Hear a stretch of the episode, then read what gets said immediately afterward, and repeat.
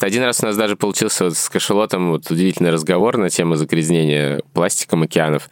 Вот для них это всегда эмоции. Многие просто плачут, вот реально ревут. Вот. Какую музыку они предпочитают? Джо Дассена они очень любят. Па-ба-ба. То есть по возрасту маленькие, По по возрасту размеру? маленькие, а размером, ну, там, 5-6 метров, да, где-то. То есть мы привязываем человека за ноги веревкой к лодке и вот таскаем вот так вот по, по заливу. Всем привет! Это Маша Преображенская и мой подкаст о замечательных местах и удивительных людях «Гений места». Сегодняшний выпуск я торжественно объявляю праздничным. Он посвящен Международному дню кита, который отмечается по всему миру 19 февраля. Именно в этот день, в 1986 году, был объявлен мораторий на китобойный промысел. И благодаря этому огромное количество этих млекопитающих было спасено. На самом деле киты очень дружелюбные, и они не боятся людей. Но годы охоты привели к тому, что киты, конечно же, начали избегать людей. И вот сегодня они снова, что называется, открываются людям, и мы можем наблюдать за ними. И даже снимать их под водой, как это делает замечательный фотограф дикой природы Михаил Коростелев. Миша Коростелев сегодня пришел ко мне в гости. Надо сказать, что он очень талантливый человек и человек, который получил огромное количество международных премий как фотограф дикой природы. Еще Миша организовал замечательное сообщество путешественников Team Trip и общество наблюдений за китами Whale Watching Russia. И сегодня он нам расскажет о том, где можно увидеть китов, как с ними общаться и в чем уникальные особенности этих замечательных огромных млекопитающих. Миш, ты обладатель огромного количества разных фотографических премий, как фотограф дикой природы. Мне кажется, довольно сложно будет их все здесь перечислить. И вот совсем недавно твоя фотография снова оказалась в финале международного конкурса «Подводный фотограф года». И на этой фотографии как раз были изображены киты, точнее, кит-мама и кит-ребенок. Да, мне удалось сделать э, уникальный кадр кормления маленького кашелотика молоком.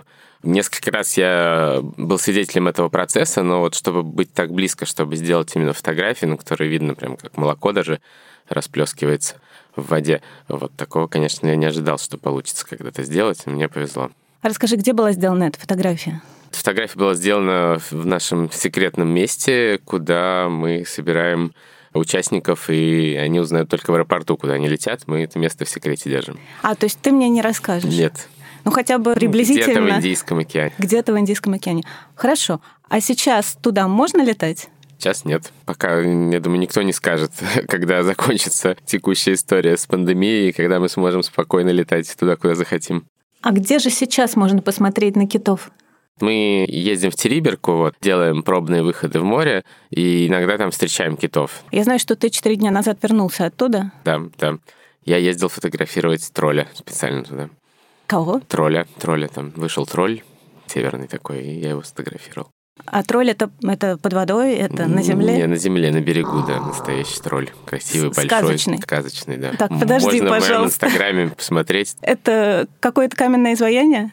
Там э, такая каменная структура, да, на берегу скалы, и в этих скалах такие углубления, наполненные водой и слоями там все так разноцветное получается, и очень похоже на глаза. А камни вокруг, они очень напоминают такой вот сказочного какого-то персонажа каменного. Поэтому получился такой вот какая-нибудь необычная фотография дикой природы. У меня обычно животных фотографирую, а тут э, получился такой вот сказочный герой. Под воду ты погружался в этот раз? Да, но просто у берега мы там немножко поплавали. Никого ну, как только я улетел, у нас группа встретила огромное количество китов там. Правильно ли я понимаю, что киты мигрируют, и поэтому посмотреть на них можно в основном летом, с мая по июль, да, или с мая по август? Не совсем так. Да, киты, конечно, мигрируют, но э, какие-то киты живут в одном месте почти все, все время, никуда не мигрируют. Вот, какие-то мигрируют, то есть те же кашелоты, например, там самки с детенышами, они обычно живут в одном месте, а самцы там крупные, взрослые, они там мигрируют. Вот, горбатые киты, они, да, да, они там, летом они идут в холодные воды, там кормятся, а зимой они идут ближе там к экватору, рожают детенышей, отдыхают и потом возвращаются обратно. именно поэтому летом на них посмотреть нельзя, потому что они с детенышами защищают их и не очень любят, Нет, когда все, все гораздо сложнее. Нет, наоборот, на Тонго мы летаем как раз, когда мама там с детенышами, мамы там отдыхают, детеныши любопытные, игривые, они там подплывают. Тут нет единой такой формулы. Разные виды китов в разных местах обитания, разные сезоны, разные там поведения у них. И в зависимости от этого меняется и способ наблюдения где-то с лодки, где-то в воде, где-то с сапа, тактика, как к ним приближаться, чтобы не беспокоить и так далее, и так далее. Люди и киты. Люди с древних времен встречались с китами в морях и океанах. Они складывали о китах сказания, песни, легенды. Они восхищались их гигантскими формами. Ну и немного опасались, даже, может быть, не немного. Они делили китов на добрых и злых, наделяли их какими-то магическими свойствами. Вообще с китами связано очень много человеческих суеверий и забавных летописных записей. Плиний Старший считал, что такие гигантские существа, как киты, могли появиться только в океане. И вот почему. Именно в океан могли попасть живородящие семена из космоса. Ну а каким образом еще могли родиться такие гигантские существа? Также Плиний добавлял, что у китов есть сухопутные двойники. На самом деле эта информация частично может быть подкреплена какими-то фактами, поскольку современные ученые-зоологи и палеонтологи не так давно сошлись во мнении, что ближайшими родственниками или даже предками китов были вымершие хищные копытные, которые назывались мезонихии. Больше всего сказаний, историй и преданий о китах, конечно же, у северных народов. Это Исландия и Норвегия. Есть такое забавное норвежское дидактическое произведение, средневековое произведение, сочинение, которое называется «Королевское зерцало». Оно повествует о королевской жизни и является таким наставлением для молодого короля. И вот там очень много разных сведений, в том числе и о китах. Например, там очень интересно рассказано про гренландского кита, который живет чисто. А что значит чисто? Он не питается ничем, кроме темноты и дождя, спускающихся в море. Также эта книга приводит описание злых и кровожадных китов, которые губят суда, убивают моряков. Но кроме них существуют и добрые киты, которые помогают морякам естественно, если те хорошо себя ведут. Кстати, такое деление на добрых и злых среди китов было традиционным для всего скандинавского фольклора. У исландцев существуют такие же сказки и предания. Причем исландцы очень забавно называли злых китов. У них есть кит-лошадь, кит-свинья, красный кит.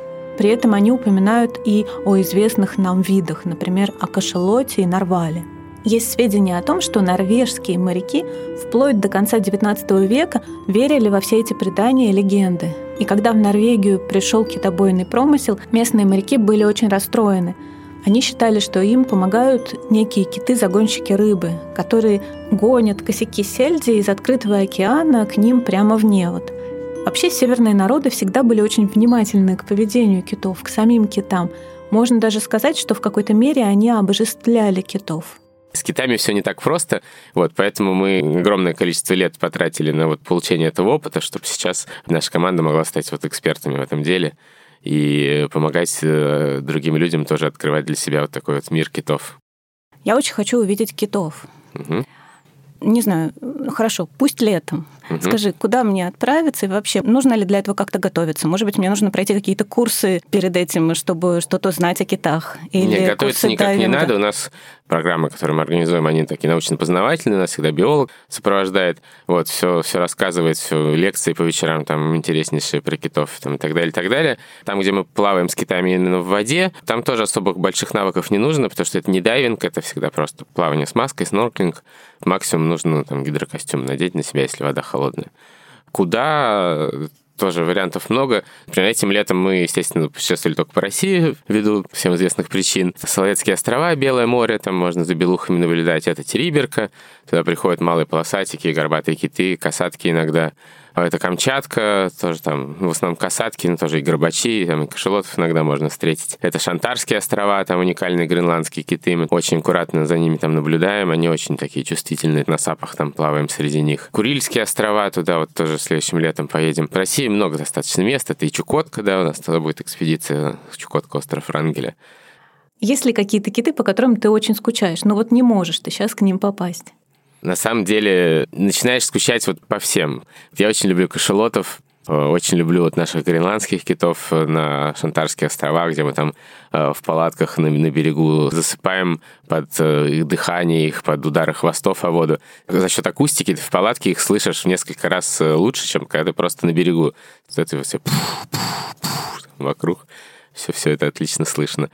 С белухами на Славянских островах тоже по ним соскучился, потому что в этом году не был там.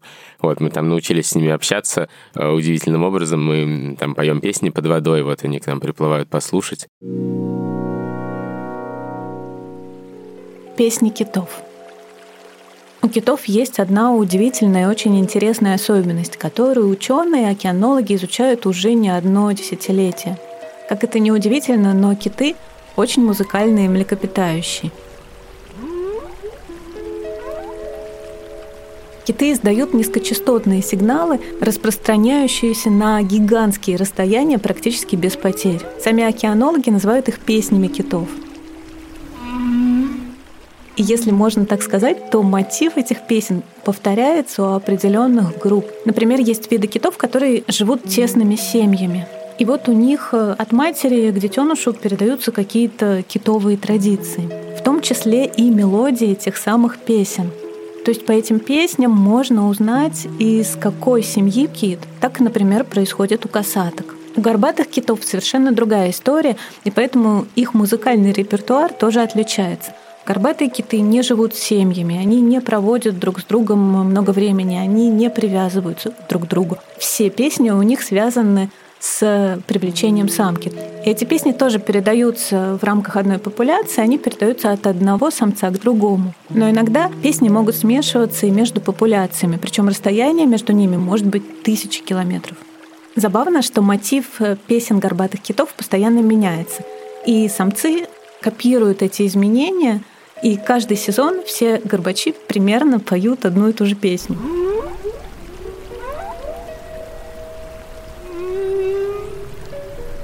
Надо сказать, что музыкальные традиции, музыкальная культура, если можно так выразиться, сближает э, человека и кита. Потому что человек и кит — это те млекопитающие, которые способны перенимать музыкальные мотивы от своих сородичей. Как вы им поете песни? Под водой ведь невозможно издавать звуки. Почему? Трубку Варвара засунула. Какую музыку они предпочитают? Джо Дассена они очень любят. Мне кажется, да, Джо Дассен такая водная музыка. Пританцовывают? Ну так, конечно. Некоторые люди могут побаиваться китов. Киты — это же что-то очень-очень большое, это больше да, слона. Да. Гораздо больше. У синего кита язык размером со слона. Многие боятся, у многих страх, но когда человек первый раз попадает в воду к китам, как ты сразу понимаешь, что это такое большое, безопасное, очень аккуратное, ни за что тебя не обидит, никогда не проявит агрессию. Проплывая мимо, аккуратненько там плавничок и хвостик уберет, чтобы тебя не задеть. И все. И, и дальше невозможно больше ни о чем уже думать, кроме о том, чтобы вот снова и снова оказываться в воде с китами. А как можно с ними коммуницировать, кроме того, что петь им песни? Потрогать можно? Потрогать ни в коем случае. Это вот, это вот мечта, с которой мы боремся. Мечту увидеть кита мы пропагандируем, а мечту потрогать кита мы с ней боремся, потому что люди не понимают многие, да, прикасаться ни к чему нельзя в дикой природе, животных трогать нельзя. Это опасно, неправильно. Вот кит может, несмотря на то, что он такой толстокожий, много жира, киты не привыкли к прикосновениям э, чего-то вот такого внешнего. И вот это прикосновение может очень напугать, он может смахнуть хвостом, а когда там огромный автобус машет хвостом резко, то могут быть очень печальные последствия. То есть можно плавать вокруг, можно плавать рядом, рассматривать. Иногда киты сами трогают нас, кит, китам не запрещено трогать нас, э, но мы их никогда ни в коем случае не трогаем, да. Не, а, не, не преследуем, не гоняемся, киты иногда трогают, да. Я сразу представляю мультик Миядзаки, где такое большое чудовище тихонечко трогает себя одним пальчиком. Да, вот так бывает, да, иногда. Плавниками плавниками, носом тыкаются в себя иногда. Нас из был, любопытства. Да, просто. из любопытства. У нас был кашелотик, там недавно тоже вот он приплыл, пока его там взрослая семья нырнула глубоко там за кальмарами на минут 40, там 50 на час. Поэтому делать нечего, он приплыл к нам, начал нас там чесаться, тереться, тыкаться. Вот, но это было исключение, это единственный случай, когда мы немножко прикасались, но это скорее были такие, то есть чуть-чуть там от, оттолкнуться, потому что, чтобы это, что он уже упирался в нас, там, тыкался в нас носом, мы так рукой аккуратненько отстранялись. А он не маленький был, ну, то есть по возрасту маленький, а по, по возрасту размерам? маленький, а размером, ну, там, 5-6 метров, да, где-то. Любопытный. Очень любопытный, да. То ли, то ли любопытный, то ли почесаться хотел. У него там много прилипал на нем было, может, не чешется, не знаю, у него от этого все, не знаю. А как киты относятся к тому, что ты их фотографируешь? Замечательно. Позируют? Но иногда, да, киты проявляют часто любопытство. Один раз у нас даже получился вот с кашелотом вот удивительный разговор на тему загрязнения пластиком океанов. Мы с ним тоже играли, рассматривали друг друга. Там. И вдруг он увидел пластиковый пакет под водой, нырнул к нему и открыл пасть. Я думаю, ну все, сейчас проглотит и, и, и все и живот будет болеть. А, вот, а он его челюстью подхватил, принес мне, кинул мне просто его так и забирай отсюда. Убери это за собой. Это ваше, да, это вот вы сюда принесли, давайте заберите отсюда. И я, я нырнул, забрал пакет. Вот он радостно махнул хвостом, меня обкакал, сказав, наверное, вот тоже поплавай в грязи, нам тоже не нравится. И уплыл. Вот, так что удивительные бывают всякие истории. Коммуникация с китами. Ну, это такая прямо интеллектуальная уже коммуникация. Да, да. Ты когда ныряешь с китами, и вот когда глаза, глаза им смотришь, ты понимаешь, что ну, это такая цивилизация а, очень умная. Умные киты. Киты обладают довольно высоким уровнем интеллекта.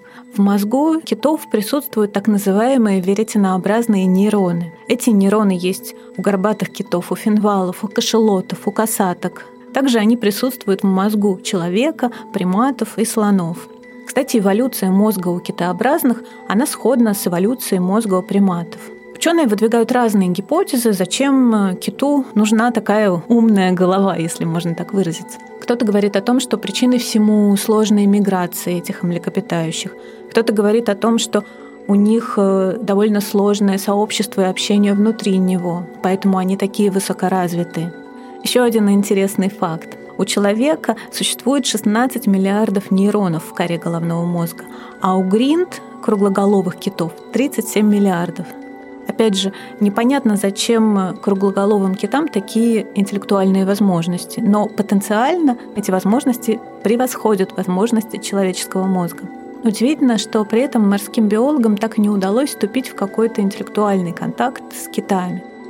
Интеллект человека и Китая сложно сравнить, потому что очень разные у нас среды обитания, очень разные способы вообще видения мира, да. То есть мы там глазами видим, да, а киты, они, они глазами тоже видят, но в основном они видят с помощью эхолокации, да, все вокруг. Считается, что у касатки там интеллект как четырехлетнего ребенка, да, но это все такое очень условное сравнение нам, тем не менее, очень сложно с ними общаться. То есть какие-то там жесты, пение, оно все равно не, мы не можем им ничего объяснить. Да, сложно общаться. Как правило, это вот проявление любопытства. Причем ты спросила про фотографировать, да? Иногда я хожу, ну вот захожу в воду просто без камеры, иногда даже ласт, без ласт, вот просто с маской ныряю. И, как правило, вот в такие моменты происходят самые такие вот интересные близкие контакты, когда вот минимум там оборудования какого-то ничего не разделяет, ничего не мешает. Практически всегда вот происходит что-то удивительное, но иногда это вот сзади кто-нибудь на GoPro удается это заснять, вот, как пример с пластиком. А бывали ли случаи, когда люди отказывались погружаться, вдруг они начинали бояться? Вот они увидят эту махину огромного кита, сказали, нет, все, я в эту воду не нет, пойду, нет, я посмотрю нет, с лодки. Нет, такого никогда не было. А дети с вами путешествуют? Да, конечно. И тоже погружаются? Да, да. Ну, это, наверное, какая-то неимоверная радость, визг, счастье. Кстати, взрослые гораздо более... То есть для взрослых это гораздо большее чудо, да, чем для детей. Взрослые, которые уже понимают, да, что вот они там прожили полжизни и были уверены, что Китай им никогда не увидят, и только там в каком-нибудь фильме BBC они могут это увидеть. Вот для них это всегда эмоции. Многие просто плачут, вот реально ревут вот после этого. Поднимаются встреч. на лодку да, и, да, и, и, и ревут. Да, да, да. Ну, наверное, есть такое ощущение, что ты просто песчинка по сравнению с этой махиной, да? То есть сразу да, да. свое место видишь. Да, ты сразу видишь свое место в природе, на этой планете. Ты там оказываешься, и совершенно меняется все вот это представление, отношение вообще к жизни, ко всему. Потом подводный мир, он все-таки такой размеренный, да, там такой slow motion немного, и ты погружаешься в другое состояние, мне кажется, да, не только под воду, но и в другое состояние, это как какой-то сон, волшебство. Да, да, все так, да, это можно по-разному там описать словами, но вот никогда не получится э, реально описать так, как это все происходит, это можно только вот попробовать. И ты каждый раз погружаешься, сколько лет ты уже этим занимаешься? Ну, с китами, ну, лет шесть, наверное Не устаешь удивляться и радоваться? Не, не, вот каждый раз как первый, вот реально, да. Миш, но киты ведь очень разные, да, есть горбатый кит, есть полосатик, исправь меня, если я ошибаюсь, и они, у них разное поведение, разные маршруты миграции. Да, да, да. Какие-то более там любопытные, какие-то менее вот, каких-то сложнее гораздо встретить, каких-то проще. Да, все по-разному очень. Какие-то киты выпрыгивают из воды. Все выпрыгивают, вот, но просто э, какие-то это делают более регулярно и часто, там, горбачи, ну, самые там любители прыжков, это горбатые киты, да. Но вот тех же гренландских китов мы в этом году наблюдали тоже очень много прыжков и засняли их там очень хорошо. Почему киты выпрыгивают из воды? Всем очень интересно узнать, зачем же киты выпрыгивают из воды. Но точно ведь не для того, чтобы их сфотографировали любопытные туристы. Австралийские ученые занимались этим вопросом. И вот они провели такой эксперимент. Они наблюдали за разными группами млекопитающих, и оказалось, что киты выпрыгивают только тогда, когда в радиусе 4 километров есть какие-то другие сородичи, другие стаи. Также они это делают, когда происходит объединение групп или к группе присоединяются новые киты. Получается, что эти прыжки — коммуникация с членами своей стаи, с сообществом. Таким образом, киты заявляют о себе. Можно сказать, демонстрируют свой вес. Но я думаю, по вибрации сородичи сразу ощущают весомость той или иной особи. Кстати, когда я думала об этом, у меня возникло предположение, что это может быть и эволюционная история. Как я уже говорила, дальними предками китов были древние копытные — и, возможно, те самые предки миллионы лет назад как раз прыгали и стучали копытами, пытаясь обозначить себя. Но, конечно же, этому нет никаких научных подтверждений, это только моя фантазия. Впервые палеонтологи нашли доказательства вот этой вот эволюционной теории в западной пустыне Египта. Место называется Вади-эль-Хитан и находится в 150 километрах к югу от Каира. Там было найдено очень много древних останков. Другое интересное, палеонтологически интересное место находится в чилийской пустыне Атакама. Это место сейчас называется, негласно называется кладбищем китов. И найдено оно было совершенно случайно во время строительства Панамериканского шоссе в Чили. Почему это китовое кладбище? Потому что огромное количество останков китов было найдено в одном месте. И исследователи, конечно, в первую очередь хотели понять, с чем связано такое массовое, можно сказать, захоронение китов. И они пришли к выводу, что более 5 миллионов лет назад случилась какая-то глобальная катастрофа, которая привела к тому, что эти животные просто погибли. Если вам интересны подробности этих раскопок и вообще вся эта история, то почитайте книгу Ника Пайнсона, которая называется «Наблюдая за китами». Ник — палеонтолог Смитсоновского института, и он как раз принимал очень активное участие в этих раскопках. Сколько весит кит? Ну, горбатый, например. 60 тонн, не знаю, где-то. 70. Я себе слабо представляю, как 60-тонное что-то выпрыгивает из воды. То есть это какой должно быть, какой ну, плюх в... должен быть? Плюх огромнейший, да. Вот. Много случаев, когда выпрыгивающий кит там случайно ломал там яхту пополам буквально там. Вот-вот я об этом хотела спросить. А вы там на лодочке где-то стоите? Вероятность э, какого-то вот такого инцидента с китами, она очень минимальна. Вообще у вас были какие-то опасные моменты, опасные нет, случаи? Нет, никогда. Никогда. А забавные? Забавных, ну, множество, да. Там, когда кит вдруг там излишне любопытен, он начинает кого-то прям буквально ну, играть с ним, тыкать на него носом, подкидывать немножко. Подкидывать. И никто не боится. Ну, ну если бы меня начал кит подкидывать, ну, я бы, наверное, заволновалась. Визжит, да, кто-то, кто кому-то, наоборот, прикольно все, да, по-разному. Миш, есть у тебя какая-то мечта увидеть кого-то, кого ты еще не видел, или, может быть, видел, но не так, как тебе хотелось? Ну, я вот южного гладкого кита еще ни разу не видел, вот очень хочется. А где он обитает? Ну, много где обитает, но вот в Аргентине, в частности, можно с ними вот Ну, тоже, наверное, летом, да? Местный зимой скорее, ну, август, сентябрь где-то так. А чем он отличается от других китов? Он большой, это гладкий кит тоже, как гренландский. У него такие вот наросты, такие вот есть на теле, на голове. По ним их легко можно отличить. В отличие от гренландских китов, они не такие стеснительные. Вот гренландские киты, мы с ними даже перестали нырять. Вначале пробовали, но потом поняли, что это ну, бесполезно, это мы только распугивать их будем. Гренландские киты. Гренландских китов называют хранителями тайн бессмертия. Именно потому, что эти млекопитающие могут прожить до 200 лет, и в некоторых случаях даже больше. Эти киты размножаются до глубокой старости, и они очень огромные и мощные. Когда они плывут, они своей мордой, так называемым дыхалом, разбивают 30-сантиметровый слой льда. По сути, у китов не бывает э, привычной нам старости – и узнать возраст кита можно только по его глазам. Истощается именно хрусталик глаза. И, возможно, секрет вечной молодости китов в том, что они живут в холодных полярных водах. Кстати, именно гренландский кит стал прототипом мифической чудо-юдо рыбы кит. У гренландского кита есть еще одна удивительная особенность – это его музыкальность.